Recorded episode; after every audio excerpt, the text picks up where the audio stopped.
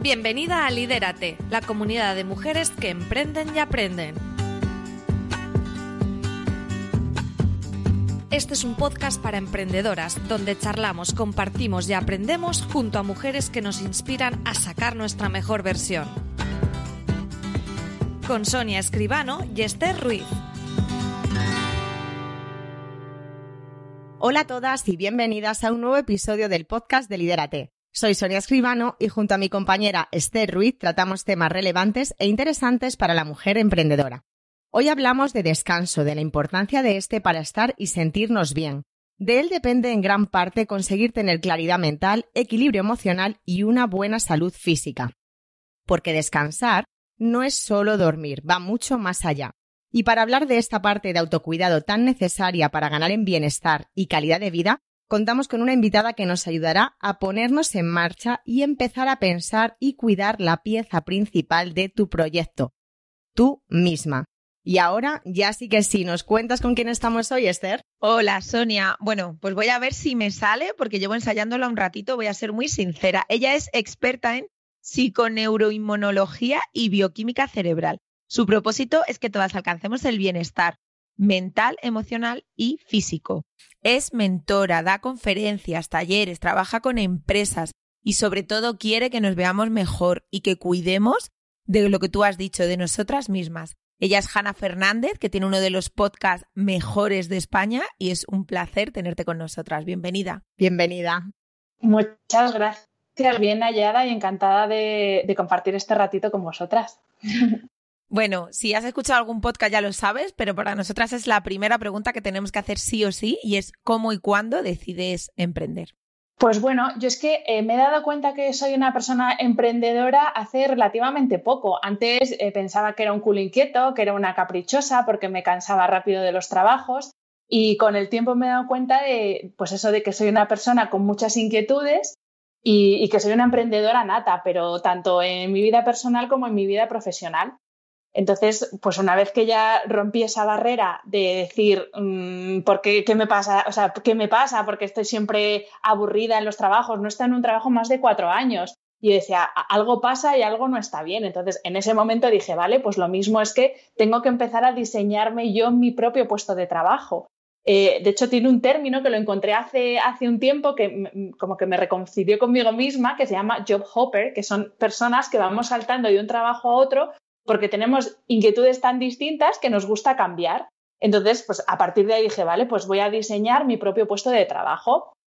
Primero hice un primer intento de emprendimiento, que esto no lo sabe mucha gente, que fue en el año 2014, con una tienda de, era un e-commerce de ropa deportiva para mujer. Y bueno, no funcionó porque a, a, raíz de ahí aprendí muchas cosas que luego he podido aplicar en mi segundo emprendimiento, pero fue, pues eso, fue mi primer contacto con el, mundo de, ser autónomo, de emprender, de estar tú solo. Ese fue mi primer contacto. Y mi segundo emprendimiento, que es el que más se conoce o el que conoce más gente, es en el que estoy ahora mismo, que comenzó a gestarse eh, a finales de 2018, cuando dije, vale, tengo que encontrar una idea de emprendimiento que me permita combinar mi expertise profesional, que yo toda mi vida he trabajado en el ámbito de la comunicación, y que me permita combinar esto con mis intereses personales en salud y en bienestar. Y sin perder de vista que soy muy culo inquieto y que me gusta hacer muchas cosas. Entonces, a partir de ahí diseñé el proyecto en el que trabajo ahora mismo, que es un proyecto, por un lado, e-, el que es de, digamos, de cara al público, es de creación de contenido y divulgación sobre bienestar, con mi programa de podcast, mi web, mis infoproductos y los servicios que ofrezco. Y luego otro trabajo que se conoce menos, que es, no es de cara al público, que es para clientes en asesoría de comunicación, creación de contenidos y docencia, que es algo que me gusta mucho y doy clases en un programa de, grado eh, sobre marketing y comunicación. Y así es como me di yo cuenta de que no era una caprichosa, sino que es que era una persona emprendedora. Qué interesante, Hanna, porque a cuántas, es verdad, ¿eh? A cuántas mujeres les ha podido pasar eso. Porque lo hemos hablado en muchos capítulos del podcast anteriormente con otras mujeres y es algo que es muy común. O sea, eh, vamos evolucionando, ¿vale? O sea, es lo que hablamos. Tú vas evolucionando como persona y tus inquietudes van evolucionando también. A lo mejor lo que te hacía feliz hace mm, cuatro años no es lo que te hace feliz a día de hoy o te salta algo, un chip en tu cabeza que dices, eh, es que esto no es lo que quiero realmente para mi futuro. Entonces, tener esa oportunidad de pararte a pensar en lo que realmente quieres es, mm, creo que muy necesario y además demuestra que eres muy valiente, ¿no? Porque me imagino que cada vez que has dado un salto, ¿no? Es lo típico de, pero bueno, ¿y cómo cambias de trabajo, no? O sea, habrá mucha gente, ¿no? Que te habrá dicho, pero ¿por qué no? Aquí, porque en este país lo que se premia, por así decir, ¿no? Es eh, la constancia, ¿no? En un mismo puesto de trabajo y una proyección larga. Entonces, la verdad que mm, yo no conocía, no sé si Esther conocía lo del tema del emprendimiento anterior que tuviste. No. Tampoco, ¿no? Y la verdad que lo has dicho muy bien, no salió bien, pero seguramente te ha hecho también ser quien eres y llevar tu negocio actual como lo llevas, porque ese hago así comillas, fracaso, que no es un fracaso, es un aprendizaje, pues te enseñaría montones, montones de cosas. Y como bien has dicho, nos has contado un poco toda la parte nueva ¿no? de, de tu nuevo proyecto. Nos parece súper interesante, súper necesario para todas las mujeres. No solamente lo que has hablado del tema de la comunicación, que por supuesto también lo vamos a ver luego, pero hoy queríamos profundizar contigo en el tema sobre todo del bienestar, del cuidarnos, que somos las gran olvidadas muchas veces. Y queríamos saber eh, por qué es tan importante el descanso a nivel neuronal. Más allá, ¿no? De tener buena cara, ¿eh? O tener buen humor, ¿no? Cuando descansamos. ¿Por qué es tan importante, Hanna? ¿En qué nos beneficia? Bueno, antes de hablar, de centrarnos en la parte cognitiva, sí que quería dar algunas pinceladas de qué es lo que pasa cuando dormimos, porque todavía hay muchas personas que piensan que es que sencillamente nos quedamos dormidos y nuestro cuerpo y nuestro cerebro se apagan. Y no, o sea, no, estamos, no estamos parados en absoluto. Nuestro cuerpo y nuestro cerebro siguen funcionando, haciendo cosas trascendentales para que durante el día podamos trabajar, podamos correr, podamos entrenar, podamos dar el pecho, las que son madres. Entonces, durante el sueño pasan muchísimas cosas, tanto en el cuerpo como en el cerebro. A nivel cerebral es el momento en el que se consolidan los recuerdos y todo lo que aprendemos. Y esto no es solo importante para los adultos, es decir, eh, yo esta noche es cuando voy a consolidar los recuerdos de esta charla que estoy teniendo con vosotras, sino que es importantísimo para los niños y para la, gente que está estudiando, porque es cuando tu cerebro asienta todo eso que ha aprendido. Pero a nivel corporal es que pasan infinidad de procesos. Em, por ejemplo, durante la noche es cuando segregamos mayor cantidad de hormona de crecimiento, que es clave, obviamente, para los niños para crecer, pero es clave para nosotros los adultos, porque esa hormona es la que se encarga de reparar, pues cuando tienes una lesión y necesitas que un tejido se repare, o sencillamente recuperar los tejidos de la degradación que sufren por el uso diario, pues eso, de movernos, de entrenar, de estar sentados, de todo. ¿Qué más sucede durante el sueño? Eh, bueno, es uno de los principales elementos que nos ayudan a fortalecer nuestro sistema inmunitario. Que hablando ahora tanto de virus y demás, eh, ese sistema es lo que de verdad nos protege, obviamente mascarillas, higiene, todo lo que queráis, pero lo que de verdad te protege de un virus o de una infección es tu sistema inmunitario y se fortalece con un buen descanso. El descanso regula nuestro sistema hormonal, no voy a entrar en el momento hormona porque, claro, es que las hormonas están por todo el cuerpo e intervienen absolutamente en todos los procesos, pero es que sin un buen sistema hormonal todo lo demás se nos viene abajo. Y, por supuesto, directamente relacionado con las hormonas, interviene la regulación de nuestro estado emocional. Entonces, cuando uno al día siguiente de no dormir nada durante la noche se levanta irritable, cabreado con el mundo, triste, eso es fruto de no haber tenido un buen descanso. Y luego ya entrando eh, más eh, en detalle en nivel cognitivo, es, el cerebro es uno de los órganos más importantes, obviamente no hace falta que esto yo lo diga, eh, y además, es curiosamente, es uno de los órganos más pequeños, es solamente el 2%, de, de, nuestra masa corporal, pero consume una cuarta parte de la energía que consume todo nuestro cuerpo, porque es un órgano que no para de trabajar, es el que da las órdenes al resto del cuerpo para que nos movamos y hagamos cosas cuando estamos despiertos y para que reparemos y limpiemos cuando estamos dormidos. Por eso el cerebro nunca para, no se apaga el cerebro. ¿Y qué es lo que sucede precisamente en el cerebro cuando dormimos? Aparte de todo eso que hemos hablado de consolidación de, lo que aprendemos, se produce un proceso fundamental que es el proceso de limpieza de todas esas sustancias tóxicas que genera nuestro cerebro de la propia actividad neuronal. Si nuestro cerebro no está limpio y no está en plenas facultades, eso va a afectar directamente a nuestras capacidades cognitivas. Y nuestras capacidades cognitivas son concentrarnos, pensar, tomar decisiones y funciones ejecutivas, como por ejemplo hacer un cálculo. Aquellas que trabajen o aquellos que trabajen y tengan trabajos en los que tienen que calcular, por ejemplo, ahí influye directamente una mala calidad del descanso. Por eso cuando a veces la gente no le da importancia a no dormir bien, una noche mala todos la tenemos, pero eh, me refiero a cuando se prolonga en el tiempo, tenemos una privación de sueño prolongada en el tiempo, eso va a afectar directamente a nuestra capacidad organizativa, a nuestra productividad, a nuestra eficiencia y sobre todo a la capacidad de toma de decisiones, que cuando una es emprendedora y tiene que decidirlo todo, ahí es importante estar en plenas facultades. Sí, porque además yo creo que es súper importante muchas veces que a mí me ocurre y creo que nos ocurre a casi todas, el que estás cansada, no estás productiva, no estás, o sea, estás, en, o sea, estás enfrente del ordenador, pero tú sabes que no estás ni al 80 ni al 70%, y en lugar de decir, pues voy a descansar dos horas, voy a salir a dar una vuelta, me voy a echar una siesta en el sofá, viendo la tele o sin verla, ¿por qué nos empeñamos no en seguir delante de ese ordenador que no nos va a reportar nada?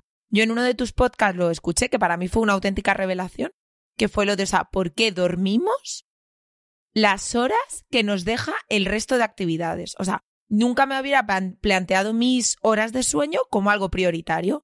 Era como, pues me despierto antes para trabajar más, pues bueno, luego después de cenar hago no sé qué y me acuesto un poquito más tarde, que no pasa nada.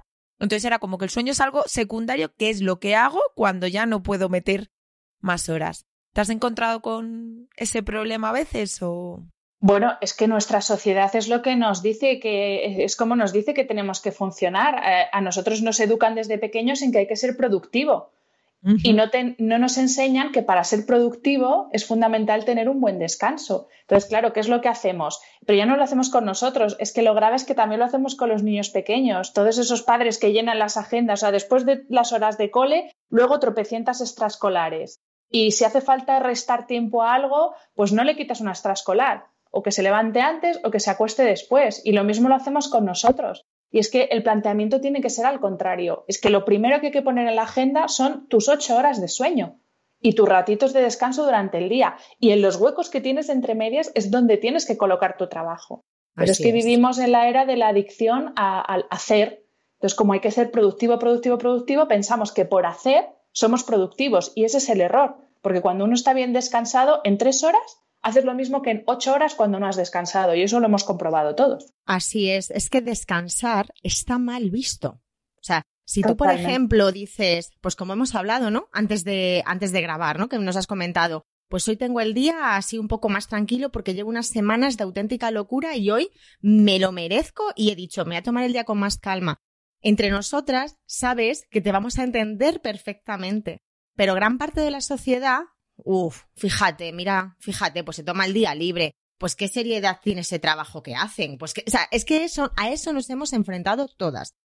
¿Qué ocurre? Que cuando pensamos en descansar se genera una culpa. Esa culpa nos hace lo que tú dices, hacer, hacer, hacer, que a veces hacemos sin freno y sin rumbo. Realmente, o sea, no sabemos ni hacia dónde vamos. Lo como ha dicho usted, eh, hay que estar productiva, productiva, no estar ni al 70 ni al 60%, pero tú estás ahí delante del ordenador porque es que te vas a sentir tan mal como decidas apagar el ordenador y tumbarte un ratito en el sofá. Y es que es necesario y esos límites cuesta mucho ponerlos. Yo creo que también a veces cuando nos llevamos un susto de salud o porque vayamos aprendiendo, o a veces tú has dicho, también yo creo que hay una cosa importante, lo que has dicho de los niños, eh, a veces también nos ayudan a poner el límite, ¿vale? O sea, es verdad que habrá padres que quieren transmitirles eso a sus hijos, pero yo creo que es muy bonito cuando tú ya has sido consciente de que ese ritmo de vida de productiva, productiva, productiva, yo soy la primera, Esther es igual, o sea, somos dos, mmm, en fin, que por eso para nosotros era muy importante que vinieras aquí hoy, porque estamos en el proceso de, de, la mejora, ¿no? O sea, yo creo las dos hemos aprendido que no nos lleva a ninguna parte porque sabemos que tanta productividad, tanta productividad acaba por dañar la salud. Pero es que sobre todo, Sonia, es que el mensaje es, es otro, es que el descansar adecuadamente te ayuda a ser más productiva. Efectivamente, es que es, que es, es necesario. es que hay que trasladar, hay que cambiar esa idea de descanso y no hago nada. No, no, es que además eh, los momentos estos de genio de creatividad vienen siempre, y si no alguien que me diga lo contrario, cuando te estás aburriendo, cuando llevas dos días descansando, porque es cuando la cabeza se libera. A mí me pasa conduciendo. Yo conduciendo soy una máquina de ideas, pero porque es mi cabeza entra en piloto automático para conducir y no matarme.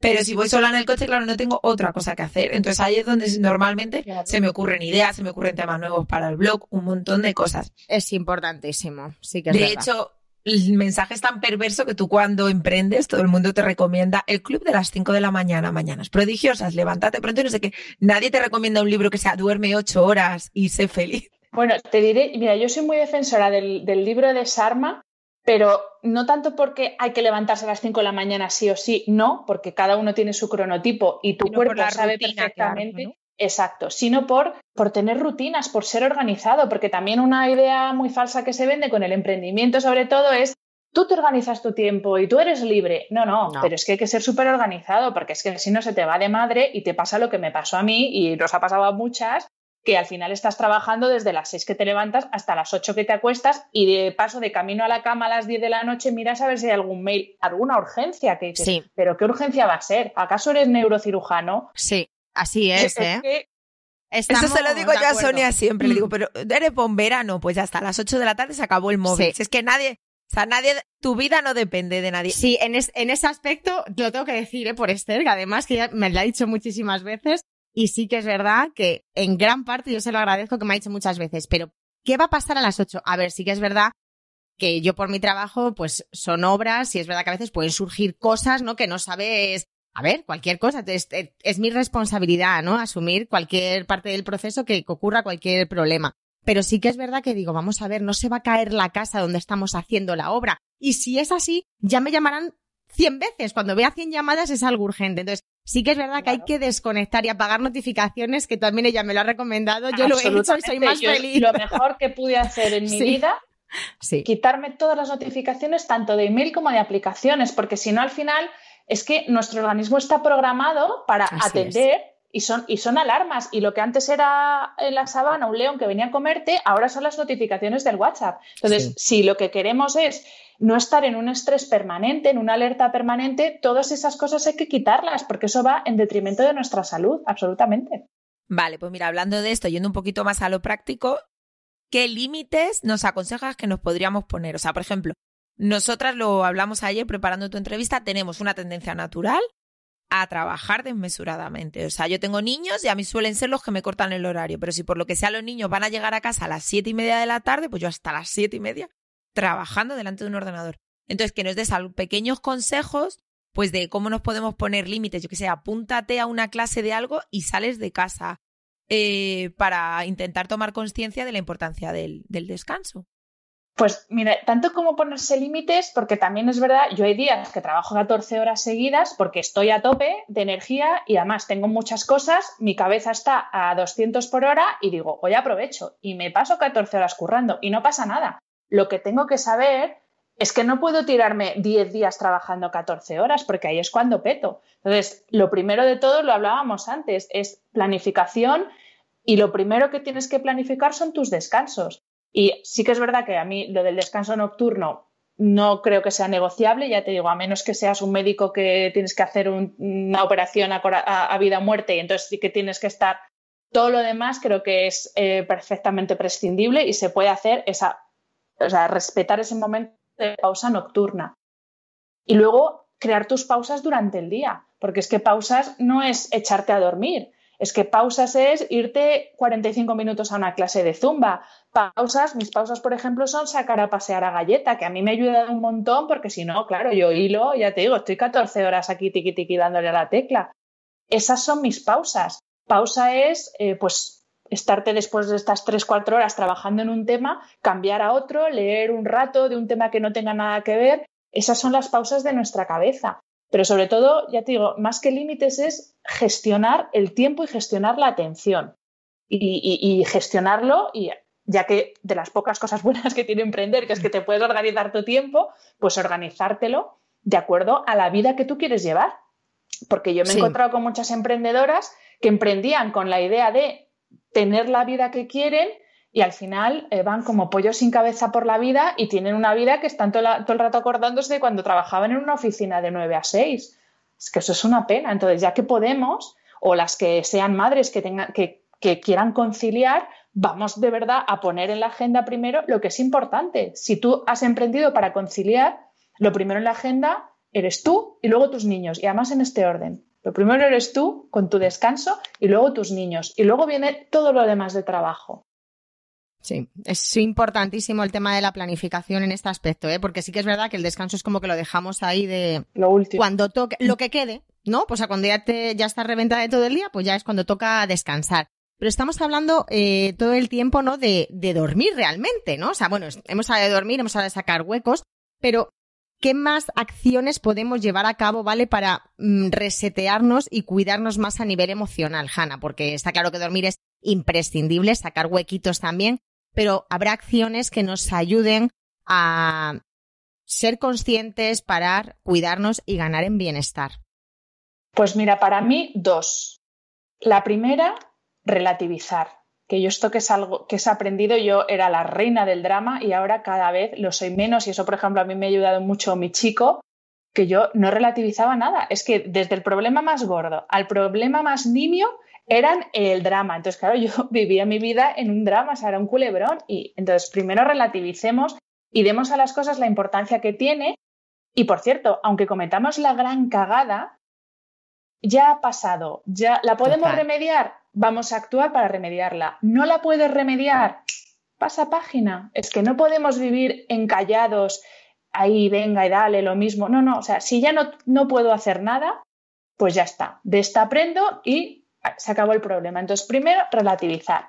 Y segundo, que me parece súper importante y que le damos, bueno, por esta sociedad en la que vivimos de, la, de la, adicción a la prisa, es vivir la, la vida perdón, y vivir cada cosa a su ritmo, que es algo que no hacemos. Ahora todo es ultra rápido. Y está muy bien que tu conexión a Internet sea ultra rápida, pero tu hora de comer no tienes que reducirla a dos minutos el rato que juegas con tus hijos no tienes que hacerlo ultra rápido y en cinco minutos y ya está.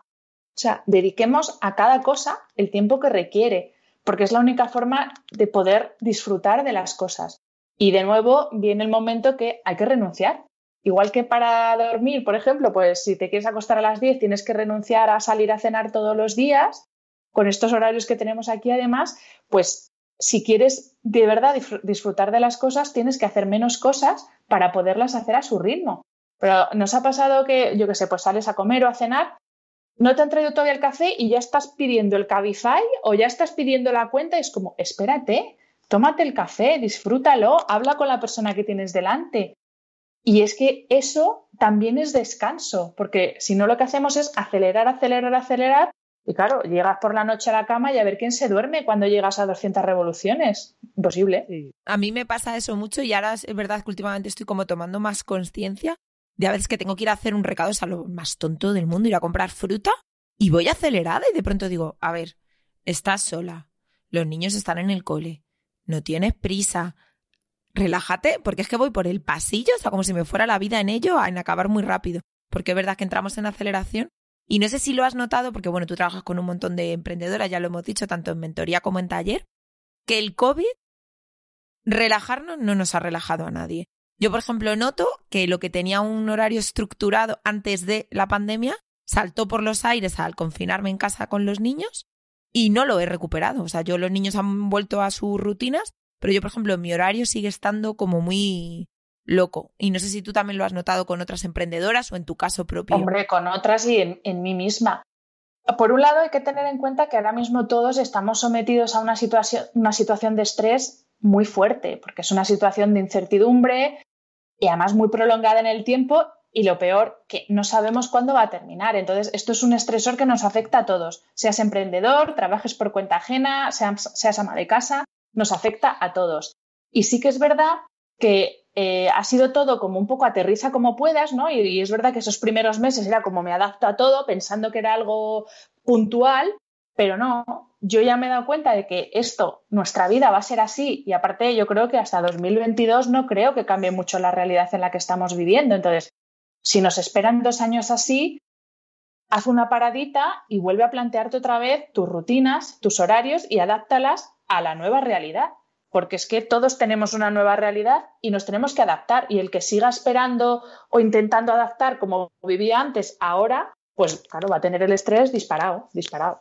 Es que es así. Yo creo que la actitud en este caso juega un papel fundamental. O sea, y creo que es un trabajo que todos, todas tenemos que hacer porque has dicho una cosa que para mí es muy importante y es realmente lo que estabas hablando es el estar presente en lo que estamos haciendo. O sea, que vivimos en una sociedad de constante cambio, de constante inmediatez, se pierde la atención a las personas. Has dicho una cosa que es que me ha parecido importantísimo. Estás comiendo con alguien y o estás pidiendo el Cabify o estás mirando el móvil a ver si te llega una notificación de no sé qué. O sea, yo creo que más atención plena y más relativizar todo. Es que eso me ha encantado porque además es algo que sí que me gusta trabajar en momentos que de crisis, por así decir, cuando ya me noto que toco fondo, ¿vale? De hecho, con Esther lo he hablado más de una ocasión. En ese momento pienso, a ver, ¿qué es realmente lo que está pasando? ¿Es tan dramática la situación? Entonces, ser consciente de eso, adoptar una, una actitud positiva ante la vida, ante los cambios y ante todo lo que llegue, nos va a ayudar a todo, porque es que si no, enfermamos mentalmente, llegamos a un nivel de estrés que puede derivar en una situación de enfermedad y poder llegar a vivir un estrés a lo grande como te pasó a ti, ¿no? ¿Nos quieres contar un poquito tu caso y más que nada cómo supiste, ¿no? Que habías tocado fondo, porque a veces la historia de, de otras personas nos hacen darnos cuenta de que a lo mejor no estamos en la mejor de las situaciones, que a lo mejor nuestro cuerpo nos está dando alguna, algún toque de atención, ¿no? Ver las señales, porque a cuántas nos ha pasado que estamos todo el día con jaquecas, a veces sentimos taquicardia, eh, a veces, ¿sabes lo que te digo? O sea, ese estrés constante deriva en que un día, ¡pum!, petas del todo. Entonces, cuéntanos un poco, ¿vale? Cómo, cómo tú dijiste, hasta aquí, esto no puede continuar en mi vida. Pues eh, mira, y además, eh, bueno, yo lo que sufrí fue una depresión por agotamiento. Eh, lo que me pasó es que mi cuerpo ya un día dijo, no te vas a levantar de la cama porque como tú no estás descansando, yo te voy a hacer descansar. Entonces, las señales que yo percibía era, pues es un cansancio permanente, desde la mañana hasta la noche, y sobre todo tristeza. O sea, yo, el momento que para mí fue punto de inflexión fue un día a las 6 de la mañana que mi chico tenía que, viajar, tenía que coger un ave y él se despertó y yo estaba llorando y yo le decía Miguel, es que yo no me, es que no me puedo levantar, es que no sé qué me pasa, no me puedo levantar. Y lo que tenía era una gota, era como una niña pequeña cuando está ya súper cansado, que es por favor, déjame dormir, mamá. Pues, pues es que me pasó eso, o sea, y claro, el pobre Miguel me miraba y decía, ¿pero qué hago? ¿Me voy? ¿No me voy? ¿Estás bien? ¿Te llevo urgencias? Y dije, no, no, es que lo que necesito es no levantarme de la cama. Entonces, eh, en ese momento dije, vale, necesito ayuda porque obviamente si estoy trabajando en un trabajo que me gusta, estoy eh, desarrollando una afición que me encanta, que es mi podcast, y ahora veremos que ahí estaba el problema también, en hacer dos cosas a la vez.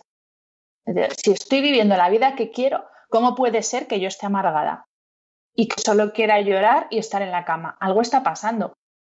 Y a mí en ningún momento se me había pasado por la cabeza que, yo estaba agotada porque yo entrenaba todos los días, además a lo bestia, mi spinning, mis cosas. Digo, si lo estoy haciendo todo bien, si hago deporte, hago lo que me gusta, medito, como bien.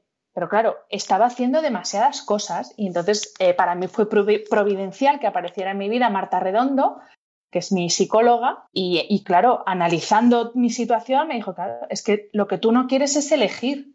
Entonces yo estaba con un trabajo full time en una agencia de comunicación, que yo entraba a las nueve y salía según el día, y luego aparte mi programa de podcast con mis redes, con mi página web, que lo hacía en mi tiempo libre. Entonces yo tenía dos trabajos y toda mi vida, o sea, todas las facetas de mi vida se quedaron relegadas y solamente atendía mis dos trabajos.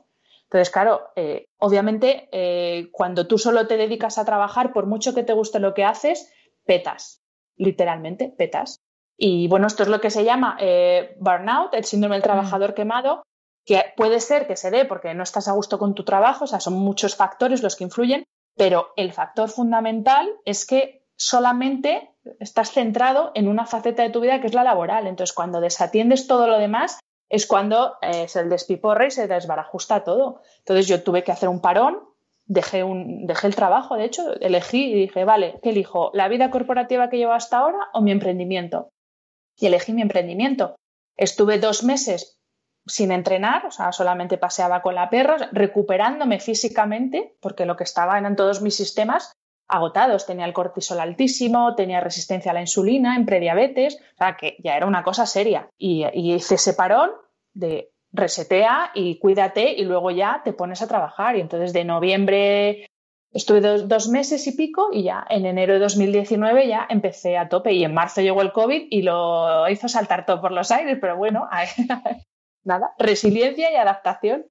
Creo que has dicho una cosa súper importante, que muchas veces tenemos, o sea, nuestro cuerpo nos empieza a enviar ciertas señales, pero las normalizamos. O sea, creo que ha llegado un momento que hemos normalizado que sea normal tener ansiedad. Pues yo tengo ansiedad, bueno, pero todo el mundo tiene ansiedad. ¿Quién no va a tener ansiedad? Por otro lado, también me gustaría apuntar una cosa que has dicho, que muchas veces las redes sociales nos impactan de tal manera que es como tienes que trabajar, eh, ir al gimnasio, meditar, comer de forma consciente, preparar tus propias galletas para la mañana siguiente. ¿Sabes? Y entonces, al final llega un momento que no, lo siento, es que tienes que elegir, o sea, no puedes hacer todos los días 500 tareas para ser perfecta y vivir en armonía. Es inabarcable. Mm. Es Totalmente.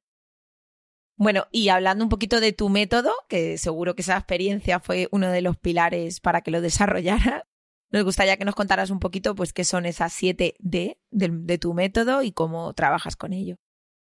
Pues bueno, efectivamente es a partir del trabajo personal que yo hice de, darle la vuelta como un calcetín a mi vida y a muchas creencias. O sea, yo sí que tuve que quitarme de la cabeza eso de ser la mujer perfecta, la trabajadora perfecta, porque me estaba haciendo daño. Es que yo misma me generaba unas expectativas de mí misma físicamente, laboralmente, personalmente, que yo decía, pero ¿qué me importa a mí tener un Michelin más o menos? O sea, es que al final, si lo piensas, nos obsesionamos con cosas que sí, una cosa es estar sano y otra cosa es tener, yo qué sé, competir en el bikini fitness. No sé si me explico, que, mm, hay veces que nos creamos unas expectativas tan altas, tan altas que son inalcanzables. Entonces, eh, eh, yo hice ese trabajo personal y dije, vale, he hecho todas estas cosas. Y luego pensé, vaya, pues yo creo que con esto puedo ayudar a más personas. Entonces dije, vale, ¿qué es lo que yo he hecho? Diseñé este método de las siete Ds del descanso, y es un método en el que hay, bueno, si queréis digo las Ds que son, sí, claro. pero por ejemplo, la primera es la D de decisión. Y aquí tiene todo que ver con lo que hablábamos antes de elegir y de renunciar a cosas. Y, es que es algo que, y también en redes, como tú apuntabas, es algo que nos venden de, no, tú es que puedes hacerlo todo. Vale, tú puedes hacer casi todo lo que quieras, pero todo a la vez no lo puedes hacer. Entonces tienes que elegir qué vas a hacer ahora y qué vas a hacer dentro de cinco años. Y elegir es renunciar. Y, es verdad que nos lanzan este mensaje de que podemos con todo y no. Es que hay que aprender a renunciar y a decidir y no pasa nada, es que eso es parte de la vida. Y más allá de eso, Hanna, eh, sobre todo el ruido que hace en nuestra cabeza. ¿Vale? Porque ya no es em, la motivación, no, es el ruido constante. Y es que ese ruido constante es que hace mucho daño. Según lo estaba diciendo Esther, cuando estaba diciendo de tenemos que hacer galletas y tenemos que ir al gimnasio y esto y lo otro. Eso es un ruido que te va atormentando. Y como no lo saques fuera o no digas, vamos a ponerle freno, como tú bien dices, es que, es que nos están vendiendo mm, el poder con todo, el ah. término este, ¿no? De Superwoman, que nosotras subimos totalmente de él. Totalmente. Y según lo estabas diciendo, la verdad que me estaba tocando bastante, porque hace como un par de semanas se lo comentaba a, a Esther, eh, digo, es que esto es ya tocar, o sea, no tocar fondo de estar mal, pero sí que tener tantas cosas te lleva a, a eso. Y, y, a mí me pasa mucho eso, ¿no? De quiero cocinar, quiero hacer esto, o sea, todo como súper tal. Y llega un momento que dices, mira, a la mm, todo, que se vaya todo a hacer puñetas. Y es más, lo decías tú antes, es que lo peor es que te sientes culpable. Exacto, por eso hay que romper, hay que ¿cómo trabajar. sentir mm. culpable porque hoy me he comido un plato de macarrones con queso en lugar de una ensalada de brotes tiernos. Es que, jolín, cuando llegas a ese momento. Mañana será otro día. Es que hay que verlo así. exacto, te tienes que plantear qué vida estás viviendo. ¿Estás viviendo la vida que te están metiendo por los ojos o estás viviendo la que tú quieres? Porque si tú quieres vivir y esa es la vida que tú quieres a base de brotes tiernos, fenomenal. Pero cuando no es así, y si esto ya lo extrapolamos a todos los aspectos de nuestra vida, al final los estamos haciendo infelices a nosotros mismos. Sí, totalmente. Por eso has dicho una cosa súper importante que es escucharnos. O sea, apagar ese ruido, ¿vale? Y el tema de, pues eso, ¿no? De que a ti te ayuda tu psicóloga, yo, vamos, creo que necesitamos todos en algún momento, si no somos o no hemos trabajado, tener una persona que nos guíe y nos ayude. Eh, también en tu caso concreto, no lo he querido mencionar antes porque estaba, ya nos hemos ido a otro tema, pero en tu caso concreto me parece muy interesante lo que has comentado porque tu caso concreto de depresión, ¿vale? Es un caso invisible porque tú no eres consciente, estás tan feliz en lo que estás haciendo, no es como el que está deprimido pues porque ha fallecido alguien cercano o hay una enfermedad, no, es un estrés que como tú bien dices, es que tengo ganas de llorar y no sé por qué. Claro. En mi caso, la depresión era depresión ah. física de, mis de mis sistemas, de, todo mi cuerpo, que luego se trasladó a, y tuvo repercusión emocional por eso, porque cuando todo se descabala, pues al final emocionalmente uno está destrozado. Y, sí, igual que cuando tienes una gripe, lo que el cuerpo te pide es meterte en la cama, pues cuando tu cuerpo está exhausto, lo que te va a pedir es meterte en la cama. Entonces, quien nos esté escuchando, si el cuerpo solo os pide llorar y dormir, llorad y dormid. Y luego buscáis la ayuda de un profesional que os ayude a ver dónde está el problema, porque hay un problema. Eso está claro. Seguro que ayudas a muchas mujeres, Hanna, ¿eh? con esta, sí, con esta con este honestidad, claro que sí. Pues es lo que más feliz me puede hacer. lo que más feliz me hace ya no es que me llame un anunciante y me diga, te vamos a sponsorizar el podcast. No, es que alguien me escribe y me diga, te acabo de descubrir y me has abierto los ojos. Y para mí es que eso no tiene precio, porque como yo he estado ahí y lo he pasado tan mal, porque es que además socialmente está muy mal que tú tengas todo, tengas trabajo, familia, buena posición y que estés mal. Es que encima no lo puedes decir, porque es como niña caprichosa con el hambre que hay en el mundo y dices, joder, ya, pues yo es que no para, perdón por el taco. Sí. Pues es que no estoy bien, ¿qué, hago? ¿Qué vas a tener tu problemas? No te dice la gente cómo te vas a quejar de la vida. A mí me pasaba mucho en el COVID, que además se lo decía a mi marido, le decía, es que yo me quiero quejar, digo, que estoy hasta las narices. Claro, porque todo el mundo era como, jo, pero tu trabajo es digital, no te quejes, imagínate la gente que trabaja en un bar y que ha tenido que cerrar. Oye, pues yo lo siento infinitamente por ellos, pero yo estoy agobiadísima y me quiero quejar, estoy harta. Quejarse está mal visto, está mal visto y bueno, sí que es verdad que la queja, ¿no? Pues al final nada más que te lleva a, a un estado no más de pesimismo y estar negativo, pero no pasa nada por quejarse un día. Te, te quedas en la queja y no haces nada, porque es verdad que hay gente que es quejica profesional, que está todo el día y vaya mierda esto, vaya mierda al otro, y es, vale, pero ¿qué estás haciendo? Pero en el momento que dices, ala, ya, me cago en tal, ya está, me he quejado, ahora voy a ver qué puedo hacer para cambiar, porque es verdad que el quejica profesional también existe, pero también, oye, uno tiene, pues es que lo decía al principio, tú tienes derecho a diseñar la vida que quieres. Obviamente no todo el mundo tiene las mismas oportunidades ni la misma capacidad porque cada uno tiene su situación, pero en la medida de tus posibilidades tienes derecho, pero también tienes que currártelo y ahí entra la segunda D, la D de disciplina, porque claro, esto también que se nos vende mucho de tú puedes con todo. venga, siéntate que todo te va a pasar y todo te va a salir bien. No, no, no, no, es que en la vida lo que uno quiere se lo tiene que currar. Y ahí entra disciplina, entra el compromiso con una misma y con sus objetivos, entran los hábitos, entra un plan de acción. Es que eso es ejecutar, porque si no, claro, lo de los buenos deseos los tenemos todos. Pero si se queda en eso, pues no esperes que la cosa cambie. Tercera D. Venga, tercera, la tercera D. Tercera D, sí, te lo iba a preguntar. Es eh, dieta y deporte. Y aquí no voy a entrar en detalle porque, uno, no soy ni entrenadora ni nutricionista, pero lo que sí que quiero decir son dos cosas. Uno, las, los grupos de población hemos evolucionado con los alimentos que hemos tenido a nuestra disposición. Entonces, vamos a dejar de ser exóticos y de perder el culo por el último superalimento que se cultiva en la isla de Papúa Nueva Guinea o de donde sea y vamos a ver un poquito más cerca lo que tenemos a nuestro alrededor, que encima nosotros tenemos la suerte de tener una materia prima maravillosa, además para todas las opciones, para los que son cetogénicos, para los veganos, para los que comemos de todo. O sea, vamos a comer lo que tenemos a nuestro alrededor y sobre todo vamos a buscar la ayuda de un profesional, porque la comida y el deporte no se pueden así a la ligera de, ah, la voy a hacerme vegano. Muy bien, busca ayuda para alguien que te ayude a hacerte vegano. Voy a entrenar CrossFit, fenomenal. Busca un profesional que te enseñe cómo practicar CrossFit sin partirte la espalda en dos. Entonces, dieta y deporte son pilares de nuestro bienestar porque nuestro organismo está, obviamente necesitamos comer, y luego aparte es que nuestro cuerpo está diseñado para movernos. Este horror que hacemos de estar sentados ocho horas al día no es para lo que estamos diseñados. Entonces nos tenemos que mover y no solo hacer una hora del deporte al día, hay que tener una vida activa, o sea, vete andando a los sitios, levántate y trabaja de pie cuando puedas, vida activa, movimiento. La cuarta D, bueno, es dormir, que ya hemos hablado y, está súper relacionado, obviamente, para mí es el pilar del bienestar absoluto, porque yo lo que, lo que no hacía era dormir, o sea, lo hacía todo bien menos dormir, y ahí es cuando Entonces, para mí, dormir es una prioridad. Luego, eh, la siguiente D, también lo hemos adelantado un poco antes, desacelerar. O sea, este movimiento de slow life, pues eh, aplicarse el cuento y, vivir la vida y hacer cada cosa a su ritmo. No pretender que todo sea ultra rápido. La velocidad está muy bien para algunas cosas, pero no para todas. La sexta, desconectar, que esto también, bueno, el momento de tecnología nos daría para otro podcast, pero desconectar de la tecnología. hay que conectarse con las personas, conectarse con los animales, conectarse con la naturaleza y la tecnología, utilizarla y no dejar que nos utilice o nos use.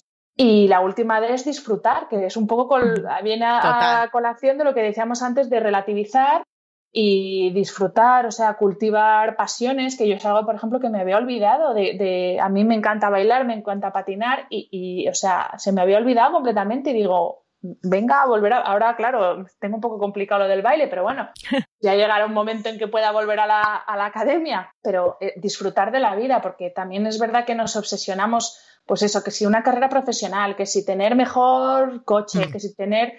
Y al final es que hay que preocuparse por el ser. Y la parte de nuestro ser que, que no cultivamos es la del disfrute y darnos los gustitos. Entonces, eso para mí también es un pilar clave eh, tanto del bienestar como, como por supuesto, de, mi método y es algo que a mí se me había olvidado, o sea, lo reconozco. Había dejado de disfrutar de todo. Pues nos sumamos a tus 7 Ds y a tu método porque de verdad que, vamos, que nos apasiona todo esto porque es, es para estar nosotras bien, necesitamos cuidarnos y necesitamos invertir en nosotras y apostar por nosotras. Has hablado de la segunda D, que era disciplina, que está muy relacionada con la planificación. Y como nos están escuchando muchas, bueno, casi todos son mujeres emprendedoras, y para las que no también tienen que planificarse, porque el día a día es fundamental la planificación. ¿Qué tips puedes compartir con nosotras para planificarnos mejor y que el día sea más productivo, mejor aprovechado, pero teniendo en cuenta nuestras horas de descanso y nuestros momentos para nosotras? Pues eh, mira, os voy a dar un único tip, porque al final cuando das muchas, mm, esto se queda ahí que nadie sabe qué elegir. Y no se hacen. efectivamente. voy a dar uno solo que yo, bueno, es un ejercicio de mm, que leí en, el libro de, ahora no recuerdo exactamente el título, Los siete hábitos de la gente realmente efectiva o algo así, pero eh, de, Stephen Covey. Y el ejercicio es eh, hacer en un cuadrante y, ir distribuyendo las tareas que haces durante el día entre tareas que son urgentes o no urgentes, tareas importantes y tareas no importantes. Entonces, cuando haces ese ejercicio, te das cuenta de que la mayor parte de las cosas que haces en el día son cosas que son urgentes, pero que no son importantes.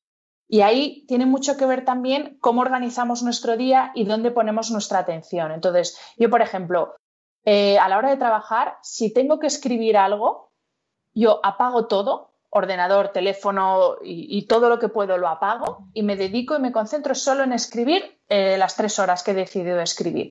No atiendo mails, no atiendo llamadas, no atiendo WhatsApp. Y luego por la tarde dedico toda la tarde a responder llamadas y a responder mails, porque son distintas formas de atención. Y eso es una forma de darte cuenta de lo importante que para mí es importante escribir mi artículo y lo que es urgente pero no importante, pues eso, los WhatsApp de los grupos, las llamadas de que tu madre te llama para ver qué tal te ha ido, no sé qué. O sea, entendedme con lo de no importante. Sí, sí. Son, sí, son, totalmente. cosas parte de tu vida, pero, pero no es indispensable y no es a vida o muerte que lo contestes ahora. Entonces, para mí, esa es la, mejor forma de, de organizarse, porque así encuentras momentos para todo. O sea, todo lo que puedas planificar, hazlo con tiempo.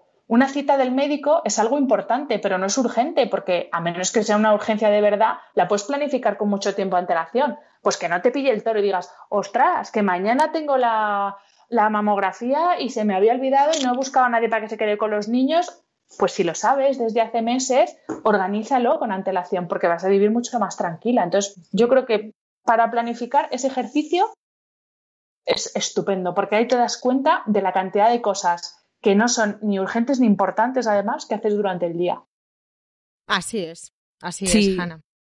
Es la agenda de cuarta generación que nosotros la verdad es que yo también la uso porque leí el libro y me encantó. Y también lo de trabajar por bloques de tiempo, que es lo que tú estabas resumiendo. Que yo me lo llevaría hasta la vida personal. O sea, si por ejemplo tienes un montón de recados, pues todos agrupados el mismo día coges tu coche y tranquilamente te vas a hacer cositas. Un bloque de tiempo, de tiempo también será para los que tengan niños y tengan que ayudarles con los deberes, pues un bloque de tiempo será hacer los deberes con los niños. Claro, claro, es que, o sea, tienes que organizar toda tu vida. Exacto, personal, eso te lo... laboral para que todo vaya en consonancia, porque si no, una se va a ir comiendo terreno de la otra.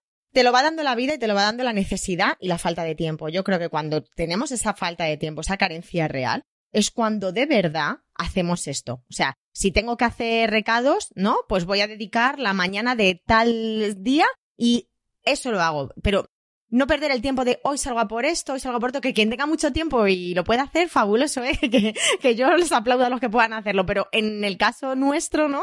Pues esto es como, como muy importante tenerlo así bien, bien hecho. Nos has hablado de todo esto, hemos hablado de productividad, de ser productiva, pero sí que nos gustaría que tú nos contases qué es para ti realmente ser productiva. Pues para mí es eh, hacer lo que me planteo o lo que me propongo hacer en el día, ni más ni menos. Siempre dentro de la flexibilidad, pero para mí ser productiva no es hacer muchísimas cosas y cuantas más mejor en las horas que tiene mi día de hoy. No.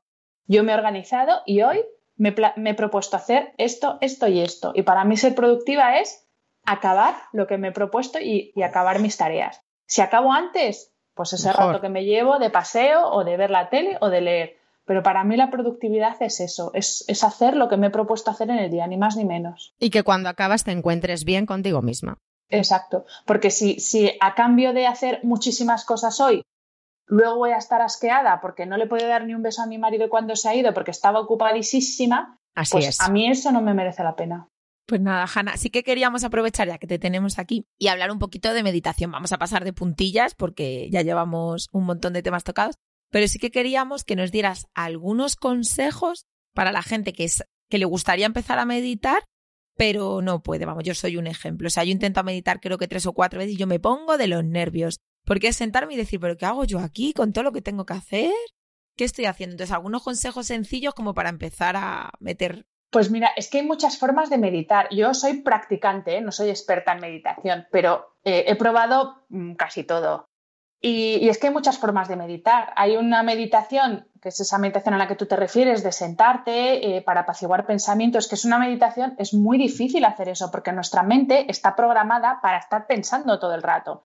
Entonces, si no lo haces con ayuda de un profesional, es muy difícil coger el hábito de meditar, porque claro, tú te sientas y al minuto, bueno, y al minuto ya es mucho, estás que, te quieres levantar de ahí como si te quemara el culo, porque la cabeza lo que te genera es incomodidades o que te duele la pierna o que te acuerdas de poner la lavadora, te genera incomodidades para que dejes de hacer eso. Entonces, ese tipo de meditación está muy bien, pero yo para esa sí que creo que hace falta eh, ayuda, una guía y que te enseñen a hacerlo.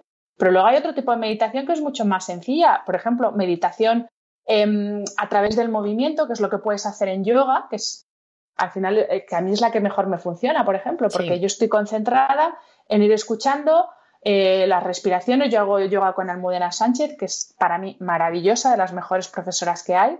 Y voy si estoy pendiente solamente de ir siguiendo sus instrucciones. Entonces, eso junto con la respiración para mí es el momento de calma absoluta que tengo en mi día a día.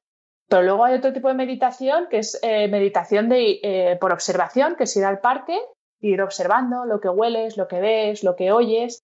al final sí que tenemos esa idea de meditación de como el típico monje que está así sentado con, los con las manos así, ¿sabes? Y, y, no, es que hay muchas formas de meditación y lo que hay que encontrar es la que a ti te funciona. A mí la meditación sentada no me funciona. Claro, cada uno. Me funciona la, meditación a través del yoga.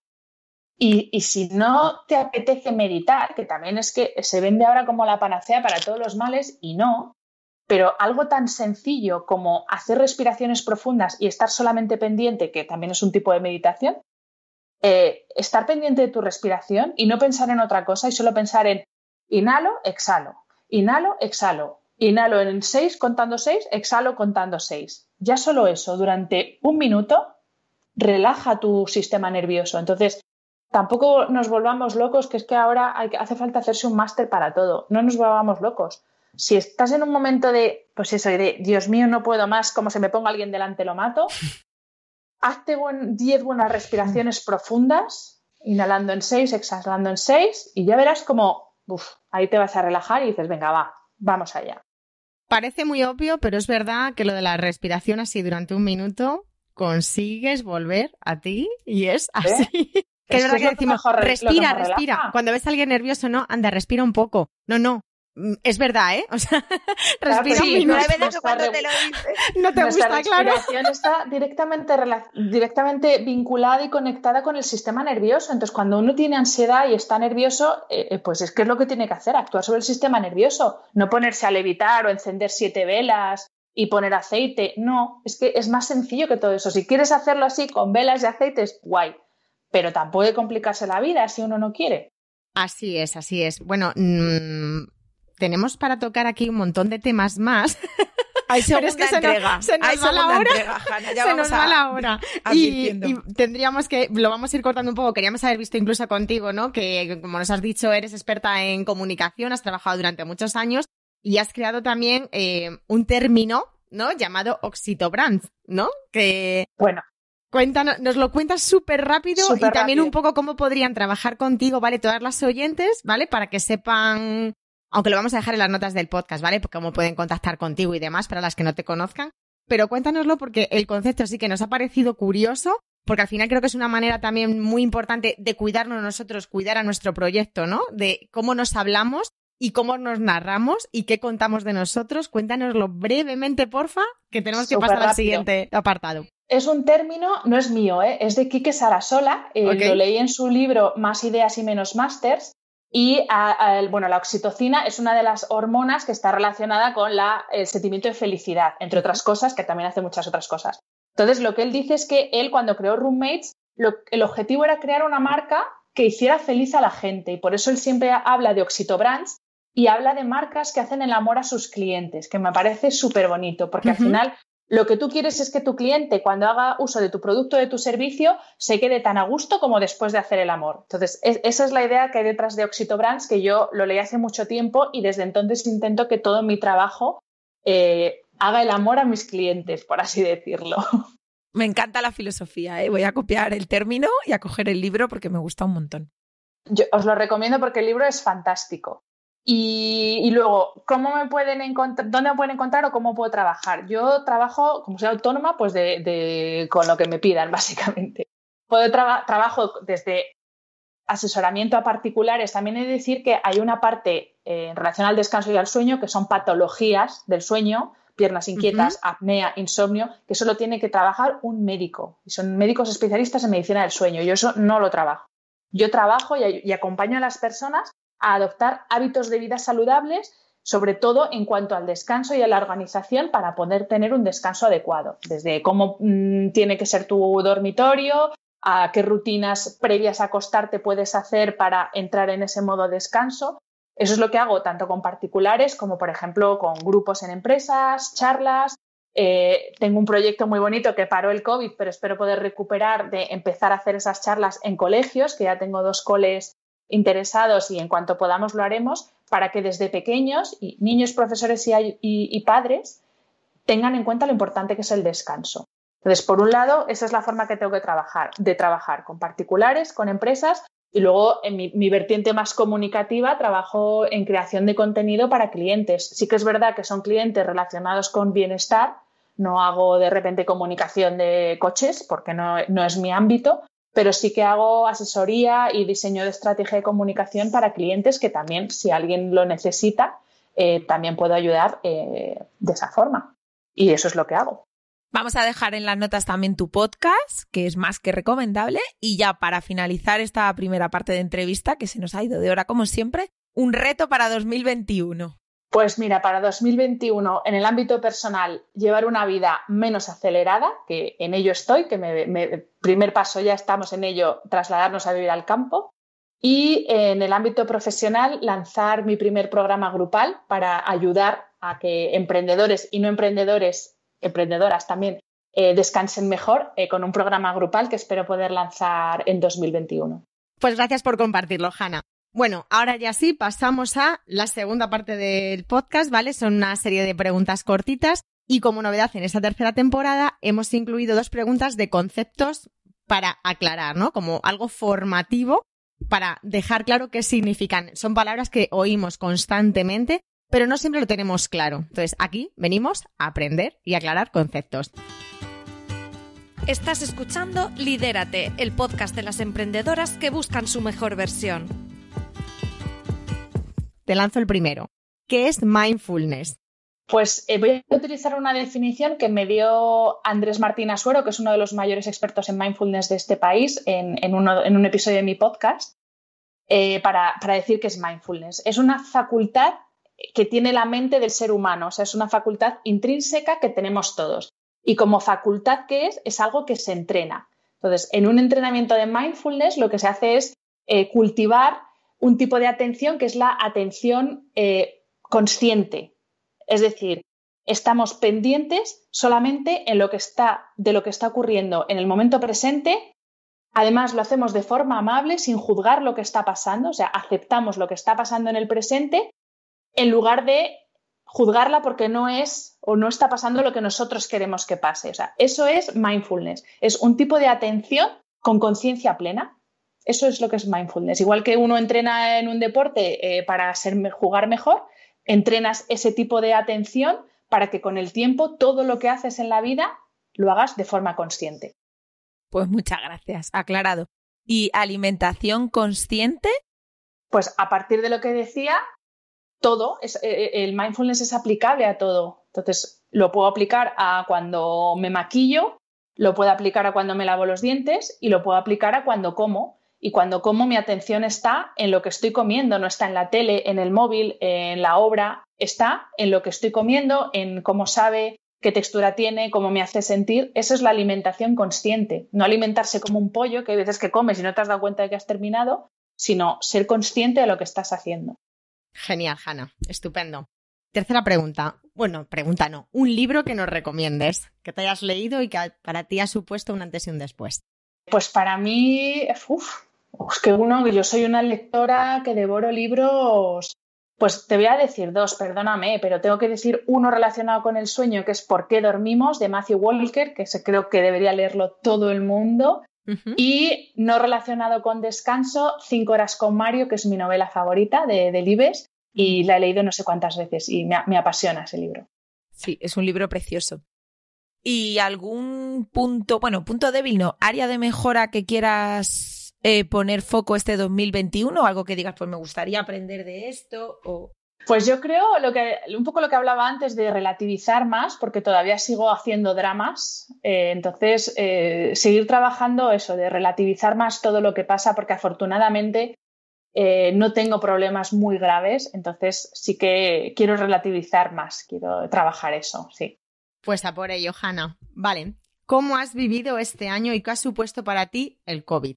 Pues mira, el primero fue un dramón, obviamente, porque claro, como yo soy así de la reina del drama, porque me dejé arrastrar por esas primeras semanas que era todo información y ruido y me dejé arrastrar y caí en el pesimismo de decir, porque claro, es verdad que yo mucho de lo que había construido y de, cosas, de proyectos que, había cerrado, de repente se vino, se vino todo abajo y me vi en abril sin nada de trabajo, nada más que mi podcast. Entonces, tuve ahí un primer momento de decir, pues eso, pesimismo a tope y luego dije, no, no, no, no, no. O sea, si tú te hundes, eh, te vas a hundir, o sea, no va a venir nadie a rescatarte. Entonces, cambia el chip, me puse a currar, me puse a trabajar, eh, hice un par de formaciones que tenía pendientes, cambié la web y mi, para mí el COVID ha supuesto una oportunidad muy grande de nuevas vías de trabajo y de negocio que no había pensado y he firmado un libro para, con una editorial para 2021, eh, he firmado programas muy chulos de podcast con plataformas, o sea que mm, gracias a mi trabajo y aquí hice ese cambio de chip, me han surgido un montón de oportunidades para 2021. Así que dentro de que es tremendo, la situación en sí es tremenda para todos, pero para mí en lo personal, porque me lo he currado, las cosas como son, eh, ha supuesto una oportunidad. Pues nada, nos alegramos muchísimo de escucharte y te vamos a seguir la pista para ese libro, esos nuevos podcasts, etcétera. Bueno, hay una nueva también sección en esta tercera temporada, que es que nuestra anterior entrevistada, que fue Naila Norri, que es experta en marketing y mentora de emprendedoras, dejó para ti, sin saber que eras tú. Pero bueno, ella te pregunta que cuál es la creencia interna que tuviste que trabajar para pasar a la siguiente fase de tu emprendimiento. ¿Qué fue esa primera creencia con la que chocaste? Pues que tenía que hacerlo todo yo porque un autónomo y un emprendedor tiene que hacerlo todo porque no tiene ni un duro y no era consciente de que eso era un freno, que primero tienes que invertir con cabeza y, sobre todo que tienes que delegar aquellas cosas que no son tu fuerte en tu emprendimiento. Yo sé las cosas que hago bien y las cosas que no se me dan bien. Entonces, esa era una creencia que tenía grabada a fuego, fue uno de mis principales errores en mi primer emprendimiento y para el segundo lo aprendí desde el minuto uno, vamos. Perfecto. Y ahora, sin saber quién va a ser, tienes tú que dejarle una pregunta abierta. Hmm. Dentro de tu emprendimiento, ¿qué lugar ocupa tu descanso y tu autocuidado? Genial, genial, genial. A ver qué nos cuenta, que nosotros sí sabemos quién, quién es la próxima invitada. Me encanta esto. A mí también. Aquí hay que contar las cosas y ser sincero. Y aquí toca desnudarse y decir la verdad. Ok, bueno, y para terminar, ¿qué mensaje de vida dejarías a las niñas de hoy que serán las mujeres del mañana? Wow, esto es mucha responsabilidad. Hmm. Pues, pues mira, eh, vive la vida que quieras vivir y aplícate tu cuento. Es decir, que prediques con el ejemplo y que todo lo que dices a los demás que hagan te lo apliques a ti mismo. Pero sobre todo, vive la vida que quieras vivir. Me encanta, Hanna. Igual que me ha encantado pasar este rato contigo ha sido un regalo, un regalo de podcast, ha sido todo generosidad y tomamos nota como importante más relativizar, más cuidarnos y más descanso, porque si no nos cuidamos nosotras no nos va a cuidar nadie. Y apliquémonos nuestro cuento, como nos acaba de decir Hanna, que nos acaba de dar una bofetada de realidad. Y así es. Muchísimas, muchísimas gracias por pasar este ratito con nosotras. Muchísimas gracias a vosotras y yo sí que lo he disfrutado. Me ha encantado y cuando queráis, aquí me tenéis. Bueno, Hanna, yo decirte que no te he descubierto, te descubrí hace ya tiempo, que admiro muchísimo tu trabajo, que ha sido un regalo tenerte aquí con nosotras, que estoy segura que este 2021 nos va a traer muchas novedades a todas y será genial que las compartas en la comunidad. Y nada, yo creo que más o menos tenemos unos siete podcasts, uno por cada de, de tu método, así que pues cuando queráis ya sabéis dónde estoy. Y sobre todo también gracias a vosotras por el trabajo que hacéis eh, para la comunidad emprendedora, para las mujeres emprendedoras, porque muchas veces una se encuentra muy perdida y hace falta gente como vosotras que desde la cercanía y desde la experiencia eh, nos echéis un cable, así que gracias a vosotras también.